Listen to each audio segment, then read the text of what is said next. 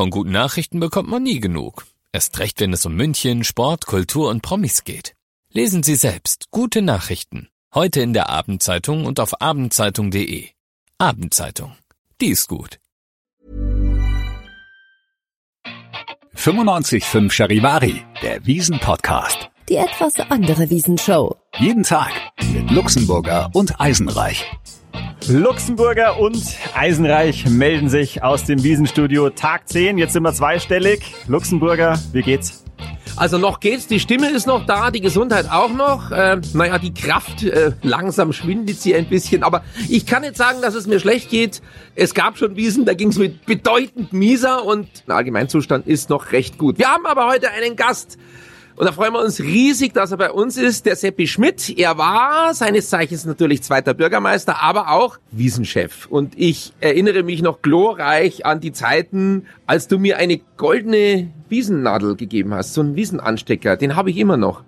Mittlerweile sind die Dinger doppelt so groß geworden. Das hat sich auch geändert. Also mir war das klein, fein, sehr ausgewählt, nur für besondere Persönlichkeiten. Mittlerweile ist es mehr so ein größerer Orden geworden, glaube ich.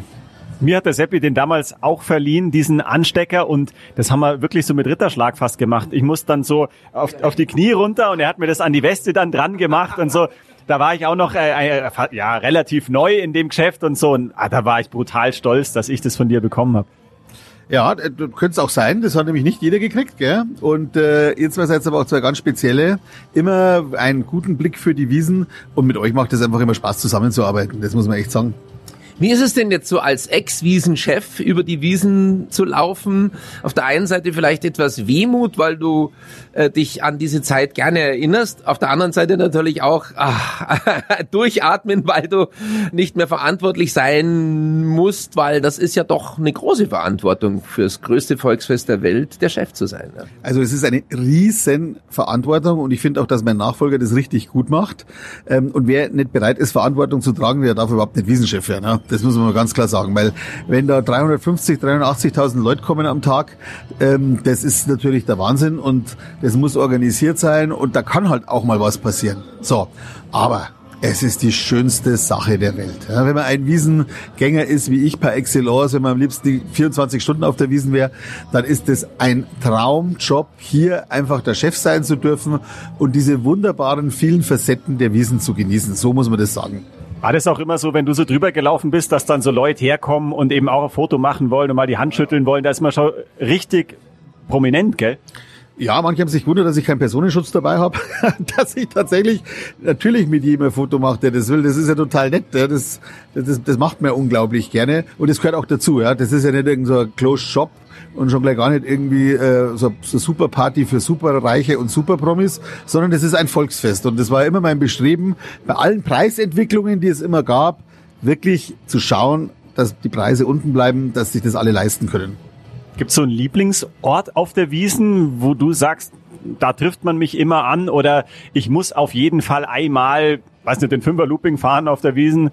Also mein jetziger Lieblingsort ist unglaublich, unglaublicherweise das Wiesenbüro von Radio Charivari. Jawohl! Die 10 Euro kriegst du nachher. Jawohl, genau. In ja, Kuflers Weinzell ist er gemütlich hier, gell? Wir sitzen an der Bank hier. Da sagen jetzt wieder alle blödes Politikergeschleime, typisch Politiker. Nein, aber es ist ja wirklich nett bei euch. Und das, äh, wie ihr gesagt habt, das war eine ganz tolle Zusammenarbeit. Aber da gibt es auch ganz viele Wiesenwirte, äh, wo man natürlich äh, mit, mit offenen Armen empfangen wird. Und da hat ja jeder zum Beispiel so sein, sein Stüberl hinten drin. Ja, und äh, die sind ganz unterschiedlich. Teilweise der eine, der schläft äh, da hinten lediglich, der andere hat gleich ein ganzes äh, Brotzeit-Eck eingerichtet mit Herrgottswinkel und äh, mal so am Schnaps zur Verdauung. Nicht mehr natürlich, aber zur Verdauung. Also das ist zum Beispiel wahnsinnig schön. Da bin ich zum Beispiel wahnsinnig gerne. Ja. Oder einfach auch einmal die, die, die bei den verschiedenen Fachgeschäften. Ja, die, da, da gibt's ja auch noch so viele Bekannte aus der Zeit und oder die Souvenirhändler. Die sind ja alle wichtig, weil alles spielt zusammen, dass die Wiesen toll wird. Ich muss ganz kurz, dann darfst du Luxemburger, weil du möchtest unbedingt. Hast du mal in einem Zelt bei jemandem übernachtet? So im Hinterzimmer bei einem Wirt? Jetzt kannst du sagen. Ja, nein, nein. Also ich muss ganz ehrlich sagen, ich habe es nochmal äh, aus dem Zelt, wo ich am längsten war, Das war mal tatsächlich äh, beim Käfer, wo dann die Versammlung war für die Sicherheitsleute, weil äh, die Wirte, Clarissa und Michael Käfer, was ich toll finde, haben dann auch an einem Abend immer die Sicherheitsleute eingeladen und ich war, bin nicht rechtzeitig rausgekommen, dann durfte ich da bleiben und eine Rede halten und dann sind wir nachher sogar noch in die Festleitung gegangen, also sprich zu mir ins Büro, mein damaliges Büro und selbst von da bin ich dann aber äh, noch sehr früh heimgefahren. Ja, auf der Wiesen übernachtet, also Jetzt kann man es ja sagen, es ist doch schon einige Jährchen her. Wir waren ja vorher im Winzerer Fandel im Paulaner Festzelt, was wir hier von hier aus sehr schön sehen da drüben. Gut, besser Paulaner, da steht's drauf. Und da hatten wir unser Wiesenstudio.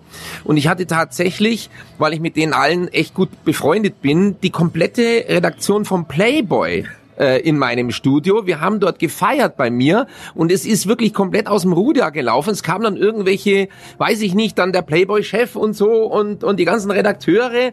Wir haben da gefeiert, eine Riesenparty. Es war nur sehr, sehr lustig und irgendwann mal hatte das Zelt längst zu. Es war zwei Uhr in der Nacht und es war immer noch eine Riesenstimmung. Und jetzt trug sich Folgendes zu. In dieser Nacht ist Hugh Hefner verstorben. Also der, der große, der Gründer von Playboy, der, der, der, der, der Übergott. In der Nacht ist der gestorben. Jetzt mussten diese armen Menschen, die, die mit mir gefeiert haben, in meinem Studio gefeiert haben, mit einem Riesenschädel und Hangover in der Früh um neun in die Redaktion und diese ganzen Nachrufe schreiben, weil der arme Hugh gestorben ist, abgesehen davon, dass wir alle gesagt haben, er hat es so gewollt. Und jetzt muss ich dazu sagen, und das war ganz dramatisch, weil an dem Abend war ich noch woanders unterwegs und bin dann nach Hause gegangen und ich wusste nicht, dass da die große Playboy-Party bei uns im Studio stattfindet. Oh! Und ich kam am nächsten Morgen ins Studio rein. Es sah ziemlich wild aus. Man hat gesehen, dass ordentlich gefeiert wurde. Und der Luxemburger hat mir dann geschrieben, was los war. Er hatte auch ein sehr schlechtes Gewissen und er kam dann mittags mit einem ganz großen Lebkuchenherz, wo drauf stand, verzeih mir. es hat ausgeschaut wie Kraut und Rüben. Ja, also Das ist ja, das ist ja bei euch wieder eine Beziehung. ja, Ja, wir sind wie ein altes Ehepaar. ähnlich. Ja, ja. Sensationell. Jetzt wollte ich noch was sagen, beziehungsweise äh, so im Rückblicken äh, auf eine Zeit, die nicht so schön war, wo es kein Oktoberfest gab. Und ich weiß noch, dass der Jost Lammers die Position des Flughafenchefs übernommen hat, ja, und irgendwie zwei, drei Wochen danach wurde der Flughafen geschlossen für fast zwei Jahre wegen Corona. Ähnlich ging es ja dem Clemens Baumgärtner auch der durfte einfach als Wiesenchef, als Amtierender keine Wiesen mehr machen. Das muss ja eine schreckliche Zeit gewesen sein oder, oder eine schlimme Geschichte, oder Seppi? Das ist fürchterlich. Und das stimmt, mein Nachfolger, der Clemens Baumgärtner, der hat eine Wiesen gehabt. Das war die 19er Wiesen noch. Und ähm, dann war es vorbei für zwei Jahre. Aber er ist ein findiges Bürscherl. Und dann kamen ja so Gedanken auf wie die Wirtshauswiesen oder er hat ja auch die Schausteller in die Stadt geholt, äh, Sommer in der Stadt und, und, und das war ja eine ganz tolle Aktion, finde ich. Und das war damals auch angezeigt, weil ich glaube, für ihn war es noch weniger schlimm als für die Schausteller, die von der Wiesen leben. Ja, wenn du von der Wiesen lebst und von anderen Oktoberfesten und aufgrund von Corona geht nichts mehr, ein Jahr, zwei Jahre. Ähm, also ich kenne da viele, die haben ihre Eigentumswohnung, die sie als Altersvorsorge sich erarbeitet haben, verkauft, damit sie über die Zeit kommen. Und ich glaube, für die war es noch viel schlimmer. Aber jetzt sind wir froh, jetzt ist das Wetter super und wir haben ja einen Rekordbesuch jetzt. Es scheint wieder die alte schöne Wiesen zu sein. Ich muss kurz ans Telefon, ihr könnt weitermachen, ja? Wir quatschen mal weiter. Ich find's auch total spannend. Ich habe mich neulich mit einem Betreiber von einem Fahrgeschäft unterhalten und der hat gesagt, dass so ein Fahrgeschäft, ich weiß nicht, fünf Millionen Euro kostet. Also das ist ja auch alles eine Investition fürs Leben hier wirklich. Ja, genau. Es, es kommt natürlich auf die Größe an, aber also ich würde mal sagen, die, die großen Achterbahnen, die sind noch teurer.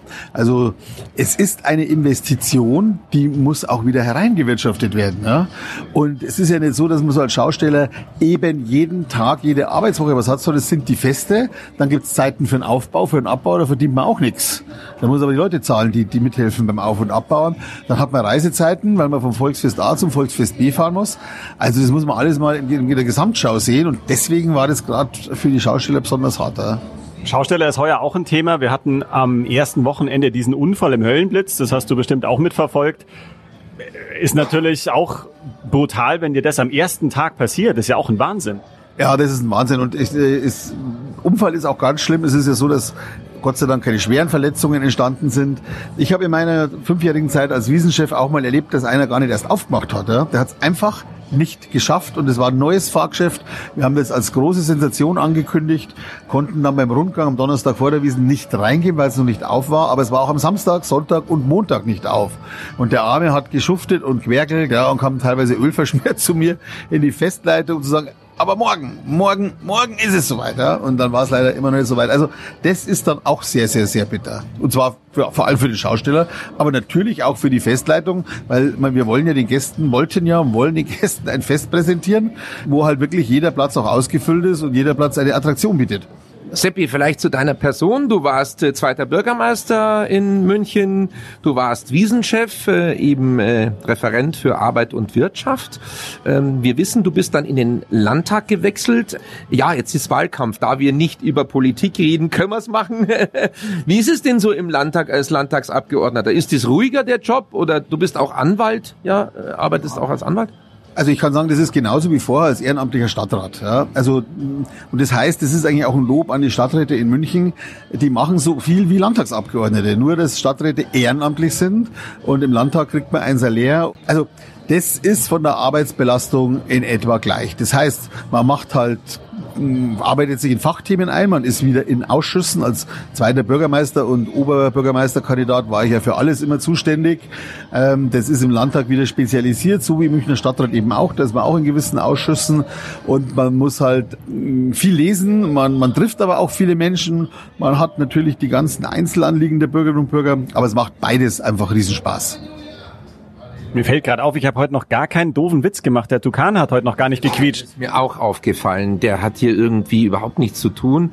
Er starrt auf ein Glas mit Cola und äh, irgendwie sieht er lethargisch aus ein bisschen. Achtung, ja, nicht, dass er Cola biert. So, Seppi, äh, äh, jetzt hast du es mal gehört, der Einsatz des Tukans. So, okay. Wir suchen ja für ihn ein Weibchen äh, über Tinder Bird. äh, Toni, ist schon was eingegangen? Bewerbungen oder so? Leider noch nicht eine vernünftige Bewerbung. Aber ich bleib dran, wir schauen, wir schauen weiter. Wir bleiben hoffnungsvoll. Also wenn der Seppi vielleicht hier einen schrägen Vogel auf der Wiesen irgendwo trifft, dann kannst du uns gerne Bescheid sagen. Also Vorsicht, da muss jetzt vorsichtig sein, ich treffe ganz viele schräge Vögel, auch gerade auf der Wiesen, ne? und die schicke ich ab jetzt alle zu euch. Ja? okay, in Ordnung, alles klar. Der Tukan freut sich auf jeden Fall. Ja, äh, wie sieht dein Programm jetzt aus? Wahrscheinlich Wahlkampf, aber für die Wiesen hast du auch ab und zu Zeit. Ihr habt ja vorhin gerade ein schönes Projekt wieder mal ähm, ja angestoßen mit deiner Frau Nathalie. Ihr kümmert euch um Senioren. Ja, genau, also um bedürftige Münchner. Der Verein heißt Münchner für Münchner. Das ist ein Verein, den meine Frau gegründet hat, nachdem sie mit mir 2013 die Stadtteiltour mitgemacht hat und gesehen hat, es gibt nicht nur wohlständige Stadtbezirke München, sondern es gibt auch die Ecken, wo Menschen leben, die einfach auch Hilfe brauchen. Ja? Und da hat sie gesagt, Mensch, da will ich was machen und zwar für Münchner. Und ich bewundere meine Frau sehr, weil die einfach auch nicht aufgehört hat, als ich dann nicht mehr Bürgermeister war. Da war es ja vielleicht auch noch ein bisschen leichter, sondern sie hat weitergemacht und Ihre Unterstützer, die Spender, die sind nach wie vor da. Ihre äh, Mitstreiterinnen, die machen da nach wie vor mit. Das ist immer noch das gleiche Team. Und sowas möglich, dass auch jetzt wieder Seniorinnen und Senioren eingeladen werden konnten ins Museumszelt. Da machen auch die Schausteller äh, mit der Yvonne Heckel immer mit. Das ist ganz toll. Ja, Schnellers bringen Schokofrüchte, der Wirt spendet das Essen. Und dann geht man noch rum und fährt Fahrgeschäft. Und das ist erstens für viele heute nicht mehr leistbar, die eine kleine Rente haben. Und das Zweite ist, dass manche auch so einsam sind, dass wenn sie diese Gelegenheit nicht haben, die kämen auch nicht drauf, äh, unter die Leute zu gehen. Die ziehen sich zurück. Und dagegen kämpft dieser Verein und ist einfach für die Münchnerinnen und Münchner da. Das ist toll. Wie viele waren dabei? Aber das waren so rund 80, ja, die sich freuen. Aber meine Frau macht das auch noch beim Frühlingsfest. Die macht es gemeinsam mit Christian Schottenhammel am Lockerberg äh, zu Weihnachten. Und was sie auch macht, ist auch ganz wichtig.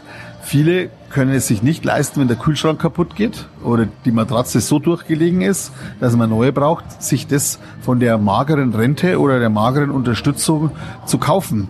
Und auch da kann ich nur sagen, äh, Antrag bitte am Münchner für Münchner. Ja, meine Frau prüft es, die Damen machen das alle ehrenamtlich und können da im Einzelfall auch helfen. Ganz tolle Geschichte. Richtig schön. Mir ist jetzt noch eingefallen, weil du gerade was gesagt hast, dass die da auch Schokofrüchte essen und so weiter. Man muss dazu sagen, du bist vorhin bei uns ins Studio reingekommen und hast uns auch was zu essen mitgebracht. und zwar den Weißwurstleberkäse. Ja, genau. Das ist äh, vom Stand zum Gaumenschmaus vom Günter Breetz.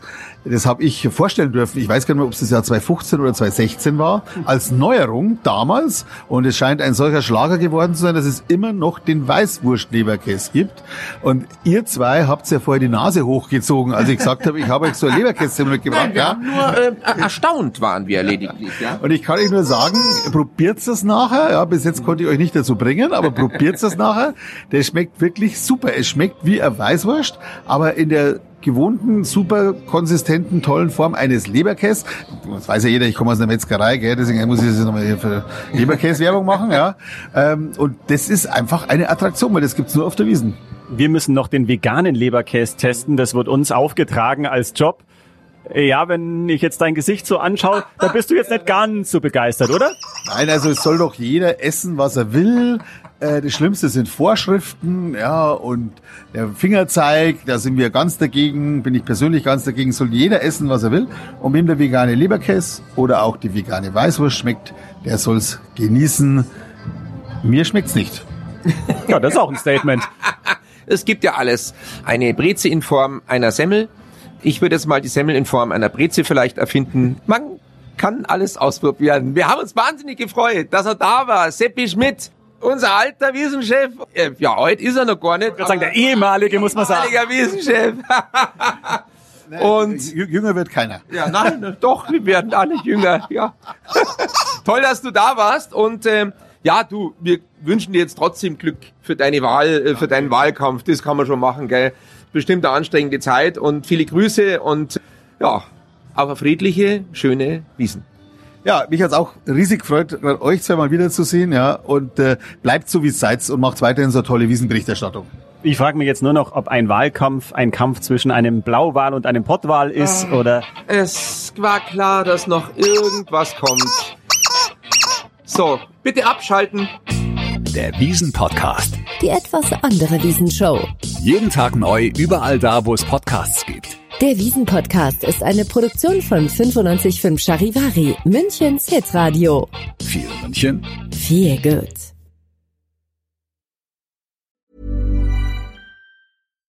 Here's a cool fact a crocodile can't stick out its tongue. Another cool fact you can get short term health insurance for a month or just under a year in some states. United Healthcare short term insurance plans are designed for people who are between jobs, coming off their parents' plan, or turning a side hustle into a full time gig. Underwritten by Golden Rule Insurance Company, they offer flexible, budget friendly coverage with access to a nationwide network of doctors and hospitals. Get more cool facts about United Healthcare short term plans at uh1.com.